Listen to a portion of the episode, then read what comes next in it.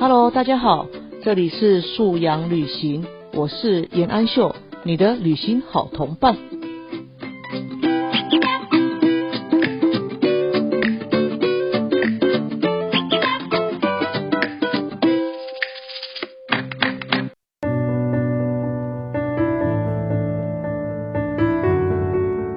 我们其实更应该让孩子学习怎么陪伴我们，怎么爱我们哦。孩子其实也要学习他怎么样对父母付出。所以有时候我会跟孩子说：“哎，妈妈很需要你。”哎，我觉得我很需要你，在我们家是一句很具有魔法的句子。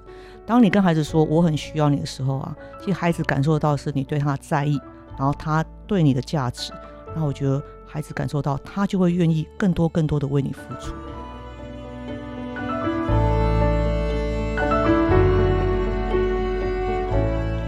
大家好，我是严安秀啊，欢迎大家今天在一起跟我来一趟素养旅行。我们今天要来推荐一本书啊，李怡婷最近出的《萨提尔的故事沟通》，陪孩子练习爱，在爱中学习成长。在家中啊，爱的课题一直都是我们爸爸妈妈吼最关心的一个呃话题啊，也是跟孩子当中最多的互动。但是怎么呈现爱，怎么表达爱，然后以及怎么接受爱，跟怎么感受到爱，哈，其实孩子天生或许他会，但是父母要更多的引导。那这让我想到啊，我今天早上出门前呢，有两段爱的对话，哈啊，因为今天要来录音嘛，那我感觉我自己没有准备的很周全啊，我就靠在那个水果姐姐她的肩膀上啊，因为我现在还比她高啦，所以我还是靠着她跟她撒娇。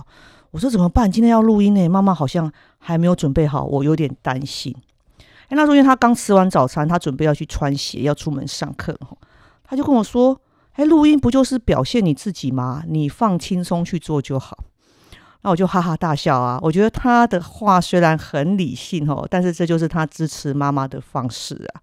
然后这时候，我们家可爱的可乐果妹妹啊，就跑过来抱住我啊，他就跟我，他就没有说什么，好像很正向、很激励的话。他就跟我说：“妈妈，你不要烦恼，我支持你哦。”就是甜甜的撒娇。那这个就是妹妹爱的方式哈。不同的孩子给我们不同爱的感受啊，他们透过他们本来的性情当中去表现出来。但是我觉得那个都是最真诚的一部分呢。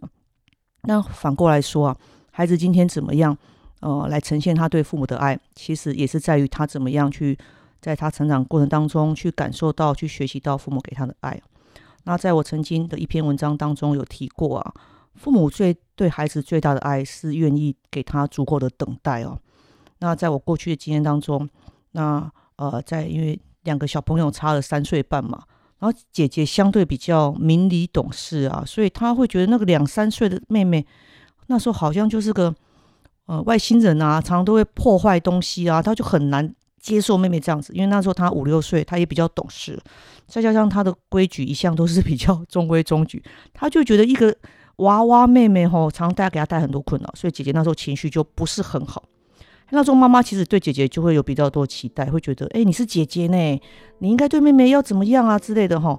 所以家庭中的冲突其实常常都有啊。那在这个过程当中，我也学习到父母其实要等待孩子的时间，这就是父母爱的展现。当我们的爱的展现啊是急促的，或是即刻想要看到效果，那其实常带来都是亲子间的紧张吼跟啊冲突啊。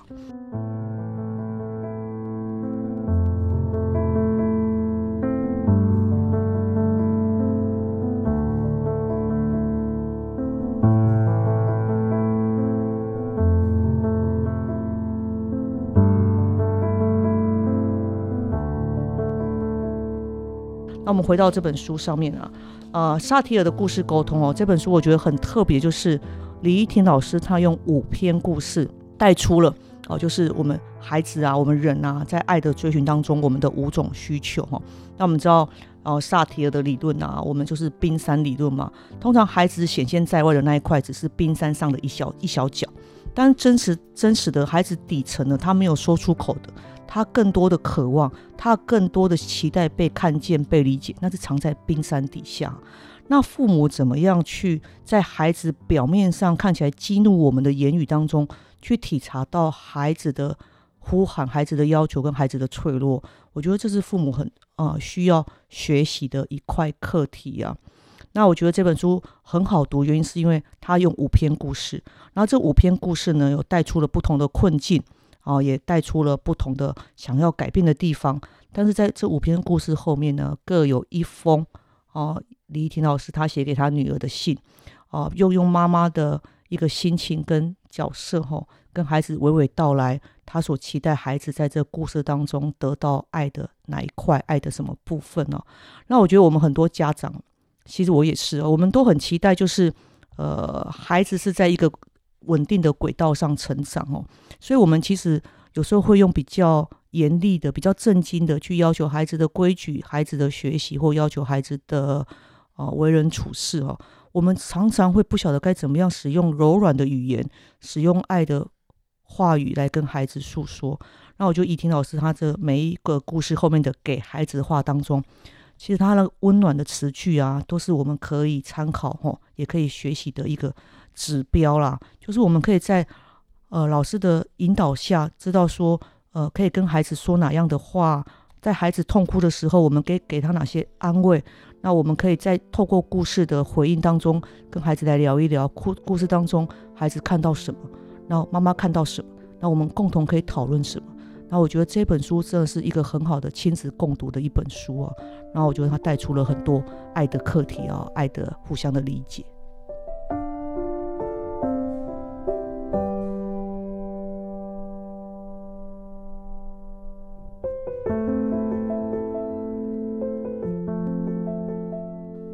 我们这本书谈到是利用故事来怎么样进行亲子间爱的对话跟沟通。那我们想到说，我们过去啊，也有在自己家里面跟水果姐姐啊，跟可乐果妹妹哈一起共读故事，以及一起如何来聊的经验哈。那可乐果妹妹其实她对书哈就是耐性比较低，她到现在还是期待妈妈可以尽量的陪她啦。那在过去当中，我们会啊年纪比较小啊，她可能会看绘本啊，看图文书哦，啊或者是看可爱的插画的书。那我通常会把它抱在我的。怀里啦，好，会放他一起书一起看。啊，我记得有一次有一套书是在讲儿童理财，但那个书就是写给小朋友看的。那个书，呃，它就是以四只不同的兔子作为主角，然后有储蓄啊，有收入，还有什么啊？还有投资哦，哦，还有什么？就是它有四个不同的主题啊。那我在跟孩子在对话当中的时候，我们在聊那个书，因为那里面也是小兔子跟他的爸爸妈妈或他的跟他奶奶在谈他的。呃，理财观吼，那我觉得这种书里面就是一种亲子对话，那这是很温馨。那我也跟可乐果妹妹，我们也会这样对谈啊。然后我甚至会跟她说，要不然这样好了啦，妈妈跟你这样子谈完这本书，你就也找你的那个兔子宝宝吼，那你就当做你也是爸爸妈妈在教兔子宝宝怎么谈这本书。我们不太会去跟孩子讲爱或什么的，因为我们在谈的是一个理财的观念，一个对孩子来讲，一个是。哎，我今天有有多少零用钱？我该存多少？我该花多少？我们讲的是一个很务实的观念哦。但是在当中啊，我让孩子连接是不止跟妈妈的互动，因为跟妈妈互动，他是个接受者嘛，他听妈妈怎么教他。但是我让他感受完之后，我让他去跟他的端腰，哎，他的兔子叫端腰兔，我让他去跟他的端腰兔互动，他就把端腰兔抱在他前面说：“来，端腰兔来，姐姐说故事给你听。”然后姐姐告诉你哦，今天姐姐给你十块钱呐，你五块钱去买什么？你要剩多少钱什么的？孩子会再演一遍。那我觉得这当中，孩子其实他既然理解了那个所谓的储蓄的观念，好花费的观念，他也在用他的爱端要吐的方式，哈，来再演绎一次，就是他刚刚从从妈妈那边感受来的，或从书里共读来的那个爱的感受，他就在表达出来。当然，爱的连结，我们不一定就是。跟书上一定是这么切合，但是我觉得爱的连结就是落实在生活当中哈。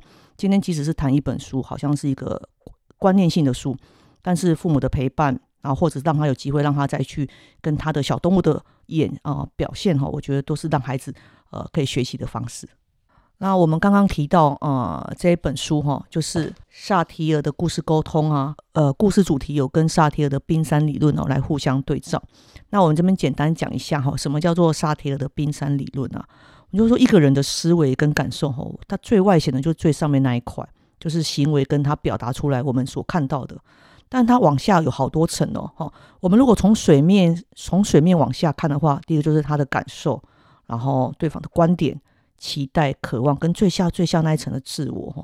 那呃，这本书很棒，就是他在自我之外的所有的，不管是行为、感受、观点、期待或渴望呢，啊，李一婷老师都各有一个故事来作为搭配跟呼应哦。所以我们在可以不同的故事之后，我们可以跟孩子谈不同的主题。那我觉得是这本书，呃，给一个很大的价值啊，可以给爸爸妈妈做参考。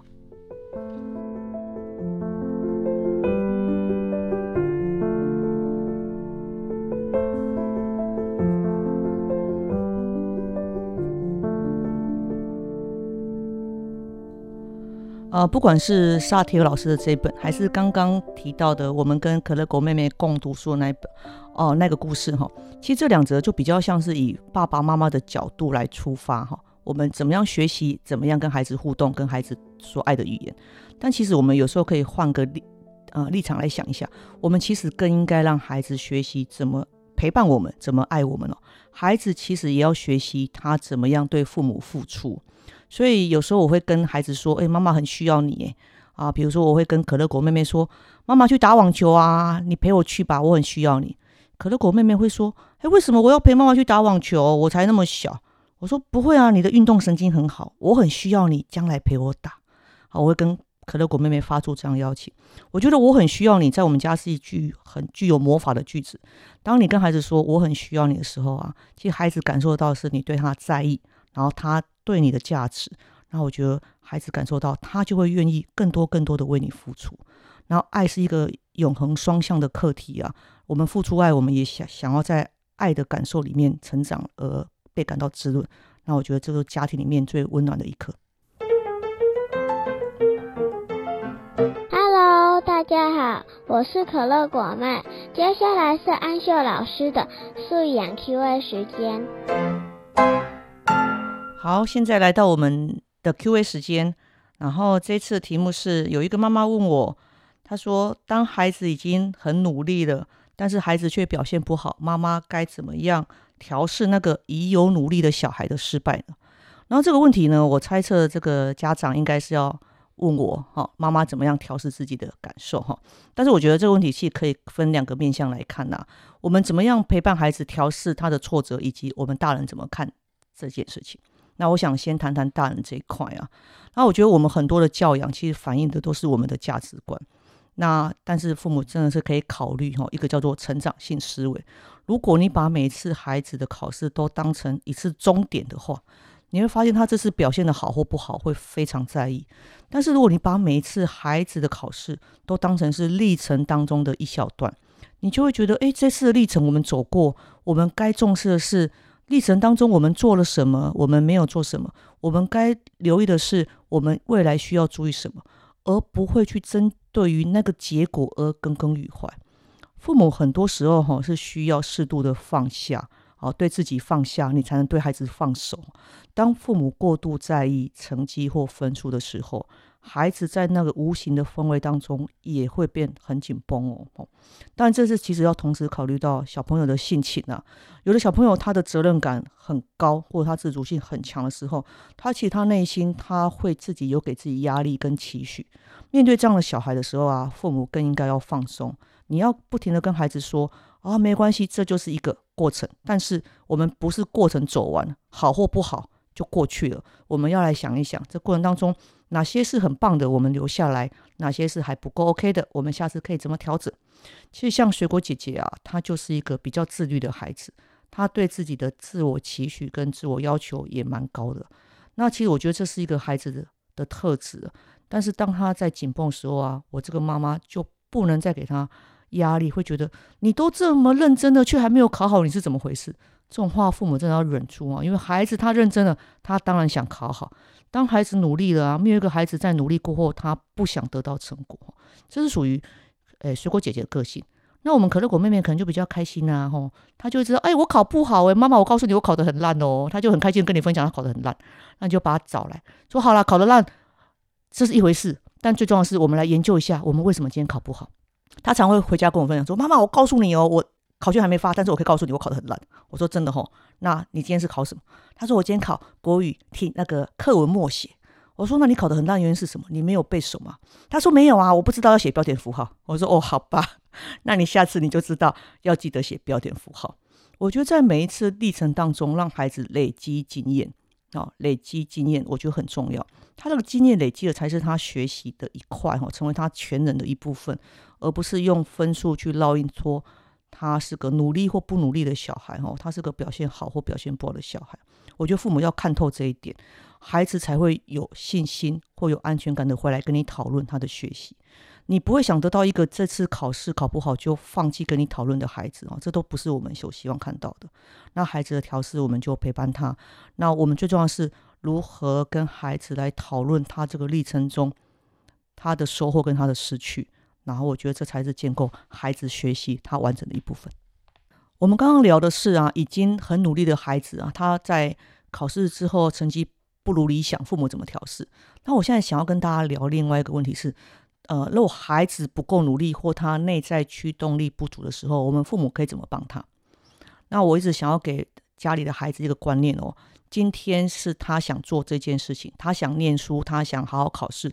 今天是他想做这件事情，父母帮他，所以他就有机会表现好，而不是今天读书跟考试是为了满足爸爸妈妈的开心呐。就我们要一直帮孩子不断的复习。今天他愿意，所以他才去做，不停的把那个主动权交回到孩子身上。我会不停跟孩子说：“你如果你愿意，你就会去想办法做好。但前提是妈妈期待你愿意的原因是你对自己有期许。然后有些孩子可能个性上比较乐天啊，他会觉得哎没关系啊，那个五十八分跟六十八分对他来讲好像意义是一样的。但是我相信哦，在现场看到很多小朋友。我觉得每个孩子都期待自己被看见，也期待自己被肯定。孩子他虽然表面跟你很强硬的跟你说：“哎，我不在乎。”但其实每个孩子都期待他的学习对他而言是有自是有效能感的。我觉得每个人，包括小朋友，都很期待自我效能的产生。那在自我效能他能并发的前提下，其实父母师长该给孩子就是。呃，维护他的自尊，然后鼓励他有信心，然后也鼓励他往前。我们可能要针对不同孩子，给他不同的小音架，让他去逐步完成或逐步达到小任务。孩子在这逐步完成或逐步前进的过程当中，他获得自我效能，他慢慢肯定自己，他也会对自己会有新的期待的时候，你会发现孩子他的内在动力起来，你就真的不要太担心。那如果他内在动力起来，然后离爸爸妈妈我们的期待还有一段距离，我真的觉得父母真的要给孩子等待的时间，维护孩子的内在动力，让他自己想做，不管是读书学习，或者是他好好愿意把功课写好，把字写好，他愿意想做，比我们在旁边盯他、催他、骂他或责备他都来得有效。真的，最终要回到孩子自己愿意做。那我觉得这我自己不停的在努力，然后我也期待跟爸爸妈妈做互相的勉励。